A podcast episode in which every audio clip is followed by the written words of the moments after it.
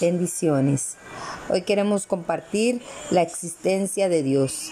Leemos lo que dice la palabra en Romanos 1.19. Porque lo que Dios, porque lo que de Dios se conoce, le es manifiesto, pues Dios se lo manifestó.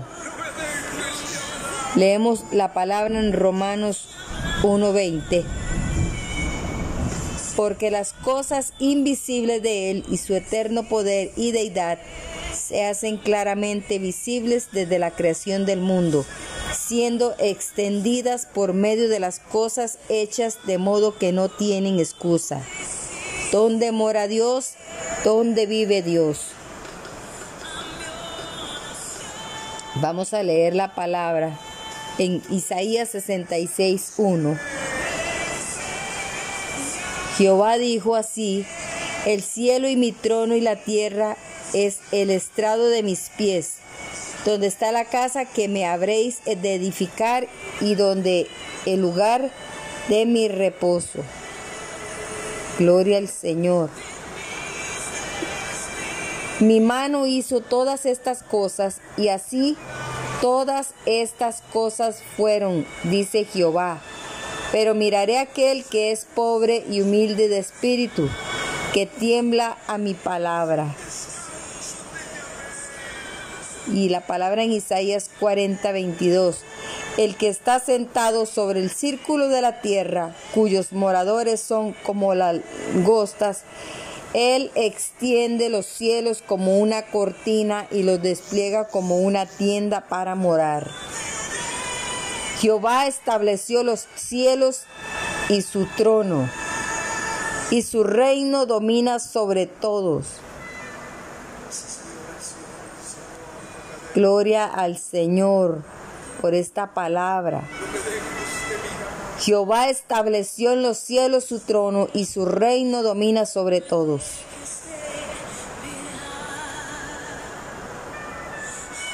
¿Se interesa Dios por mí?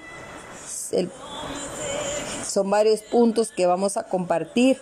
Porque de tal manera amó Dios al mundo, y eso lo dice en Juan 3:16, que ha dado su Hijo unigénito para que todo aquel que en él crea no se pierda, mas tenga vida eterna.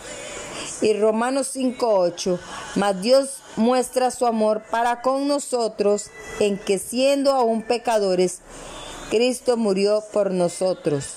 Punto número 5, porque si Dios lo sabe todo, y, damos referencia al Salmo 139, 4, y sabía que el hombre iba a pecar, no lo evitó. Deuteronomio 30, 15, mira yo te he puesto delante de ti hoy la vida y el bien, la muerte y el mal. Génesis 2.16. Y mandó Jehová Dios al hombre diciendo, de todo árbol del huerto podrás comer. Mas del árbol de la ciencia del bien y del mal no comerás, porque el día que de él comieres ciertamente morirás. Punto número 6 y concluimos ya con este tema. Juzgará Dios al hombre Hechos 17:30 dice la palabra del Señor, pero Dios habiendo pasado por alto los tiempos de esta ignorancia, ahora manda a todos los hombres en todo lugar que se arrepientan. Porque cuando ha establecido un día el cual juzgará al mundo con justicia por aquel varón a quien designó, dando fe a todos con haberle levantado de los muertos. Y leemos lo que dice Apocalipsis 20:11, y vi un gran trono blanco y al que estaba sentado en él, delante de él huyeron la tierra y el cielo, y ningún lugar se encontró para ellos. Y vi a los muertos grandes y pequeños de pie ante Dios, y los libros fueron abiertos, y otro libro fue abierto, el cual es el libro de la vida, y fueron juzgados los muertos por las cosas que estaban escritas en los libros según sus obras. Y el mar entregó los muertos que habían en él, y la muerte y el Hades entregaron los muertos que habían en ellos, y fueron juzgados cada uno según sus obras. La muerte y el Hades fueron lanzados al lago de fuego. Esta es la muerte segunda. y el que no se halló inscrito en el libro de la vida fue lanzado al lago de fuego. Nos vemos en otro devocional para seguir continuando eh, los otros puntos. Como somos todos hombres, hijos de Dios, continuamos el segundo capítulo el día de mañana. Que el Señor les bendiga y creemos en el Señor que toda la palabra que fue escrita es inspirada por Dios.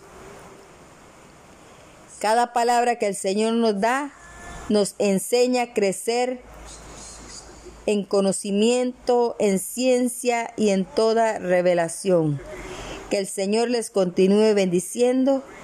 Se despide de ustedes su amiga y servidora en Cristo Jesús, Carmen Meléndez.